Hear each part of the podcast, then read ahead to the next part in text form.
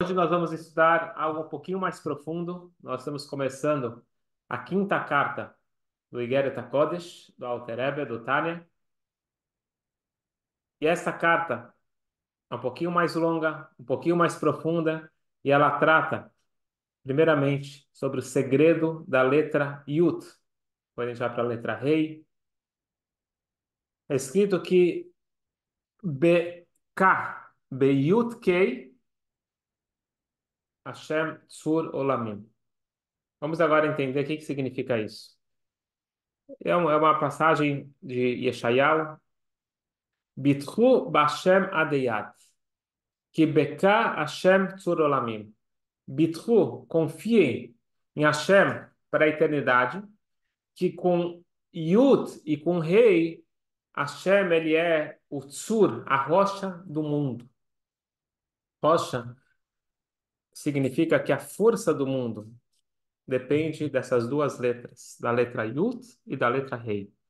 E dizem nossos sábios o seguinte: está escrito os mundos. Por que os mundos? Porque tem esse mundo e o mundo vindouro. Olamazé e Olamabá. Então, o mundo vindouro foi criado com a letra Yud. E o mundo, o nosso mundo foi criado com a letra Rei. Essa é a passagem que é conhecido, a gente vê isso no, no Talmud, e nós falamos assim como se fosse normal. Esse mundo é criado com a letra Yud, aquele é criado com a letra Rei. Mas quem já estudou um pouquinho de Kabbalah, um pouquinho do Tânia, sabe que o mundo ele foi criado, e ele é criado a cada instante com as 22 letras. O que significa que um foi criado com uma letra só? Yud é aquela letra pequenininha. Vamos estudar hoje sobre a criação do mundo vindouro. Só uma introdução. Rabbi Shua Ben Levi, ele foi um grande tzadik, enorme. Ele foi um dos dez que entrou direto do paraíso vivo. Não teve que passar pelo processo que nós conhecemos. Ele tinha um filho. E esse filho teve o que nós chamamos hoje de morte clínica. Ele foi, mas ele voltou. Hashem deu para ele mais uma chance. Ele volta para esse mundo. E o pai dele pergunta: Meu filho, o que, que você viu lá? Ele diz: Papai, Olá afur raiti. Eu vi o mundo de ponta cabeça. Aquelas pessoas que aqui são importantes, lá estão embaixo. E as pessoas aqui que são desprezadas nesse mundo, lá estão em cima. O mundo de ponta cabeça, papai. E o Rabbi Ben Levi diz para o seu filho: Não. Olá, me achara, Ita, você viu o mundo correto. O mundo com os valores invertidos é o mundo que nós estamos aqui embaixo. Depois ele pergunta: que mais? Mais alguma coisa? E ele diz: Papai, eu escutei uma frase. Ashrei mi sheba lekam vetalmudó beadó. Sorte daquele que vem para cá, para o mundo vindouro, vetalmudó beadó, e seu estudo está embaixo do braço, ele está com o estudo na mão dele. Essa é a introdução para a gente entender um pouquinho. O que, que significa o mundo vindouro? O que, que significa o mundo vindouro ser criado pela letra Yud? Quando a gente fala de mundo vindouro, pode ser mundo vindouro à época de Mashiach, mas aqui nesse caso especificamente nós estamos falando de Olam Abba. Olam Abba é um mundo de alma sem corpo. Depois que a alma sai desse mundo físico, ela volta na realidade, ela vai para o mundo vindouro, onde que é Neshamot, Belogufim, são almas sem corpo.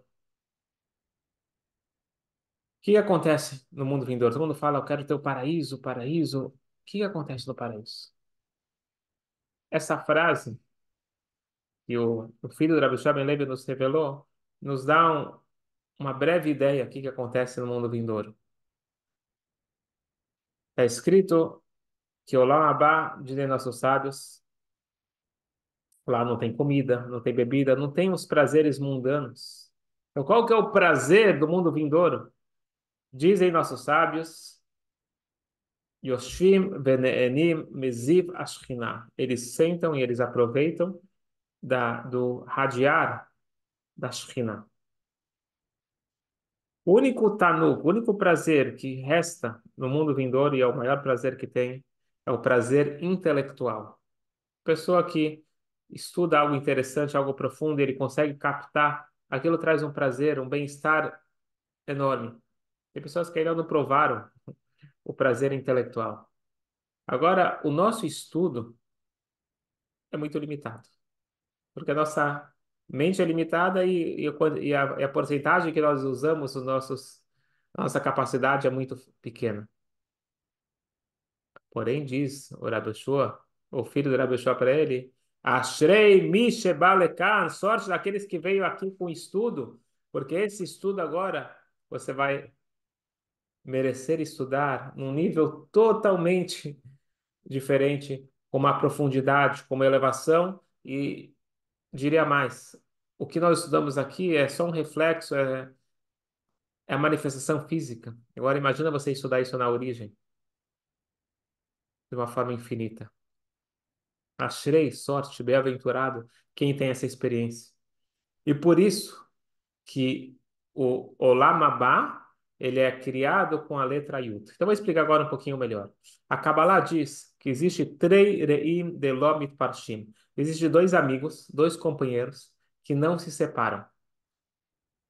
Chokhmah e Binah.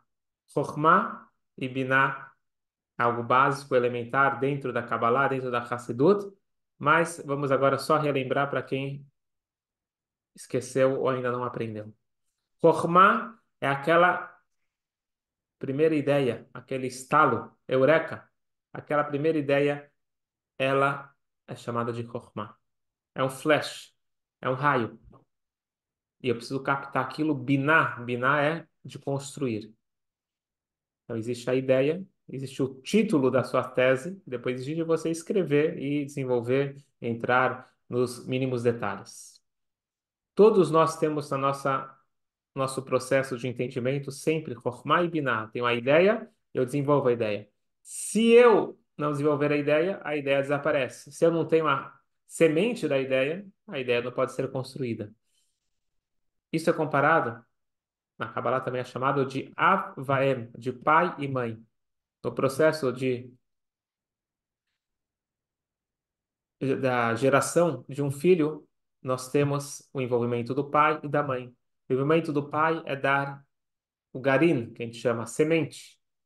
E essa semente ela tem que ser desenvolvida durante os nove meses de gestação pela mãe. Então, isso é um exemplo para o nosso processo de filhos intelectuais, seria ideias.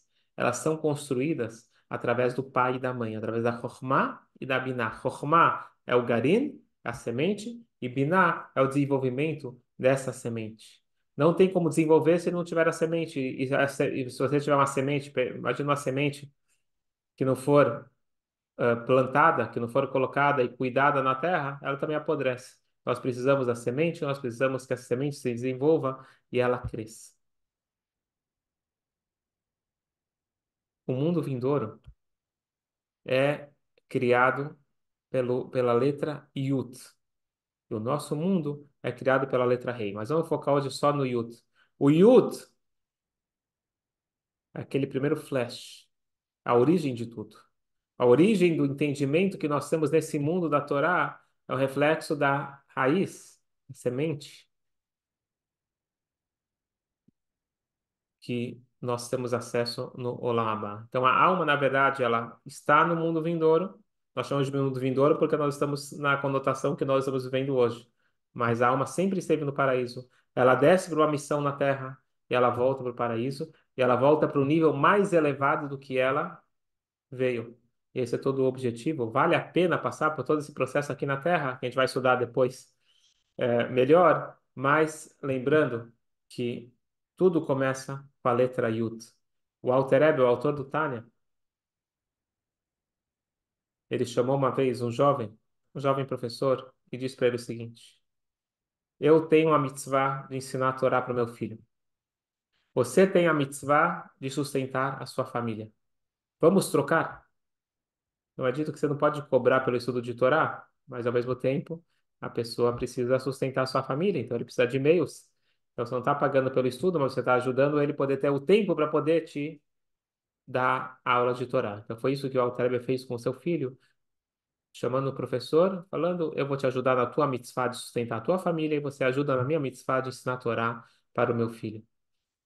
E o Alter Rebbe falou para esse professor: Eu vou te dar só uma ideia inicial. A gente sabe que tudo é baseado no Aleph Beit, no alfabeto. Vamos começar com a letra Aleph. O que é a letra Aleph? Você pegar a letra Aleph, na realidade, ela é formada por três outras letras. Um pequeno Yud em cima, um pequeno Yud embaixo e um Vav, uma linha reta no meio. Disse o Alter com aquela entonação que ele costumava falar. O Yud em cima é Hashem. O Yud embaixo é a minha alma. E a conexão entre os dois é a Emuná, como nós mal traduzimos como fé. A Emuná é aquilo que conecta o Yud de cima com o Yud de baixo. Ou outra versão, o Yud é a alma. O Yud de cima é a alma. O Yud de baixo é o corpo. E a responsabilidade é o que conecta a alma e corpo. Portanto, nós vimos que o Yud é uma letrinha pequenininha, mas ela não é uma letrinha pequenininha. Ela é semente, aquilo que gera depois toda a complexidade, todos os detalhes, elas vêm daquela pequena, pequena e primeira iniciativa. Nós, às vezes, não apreciamos o Yud. Vem aqui o Alter e nos lembra da importância do Yud. O mundo que nós estamos aqui vivendo, ele vem do Yud. Eu acho que esse é o mundo correto, mas na verdade isso daqui já é o mundo de ponta cabeça. O mundo correto é o mundo, é a origem, é a semente. Nós precisamos de vez em quando parar, respirar fundo e lembrar que a nossa realidade que nós estamos vendo talvez não é a correta. Os valores, os princípios, aquilo que é difundindo, difundido ao nosso entorno como verdade absoluta, quem sabe nós precisamos repensar e de vez em quando nos conectar com a nossa fonte, com o nosso Yut.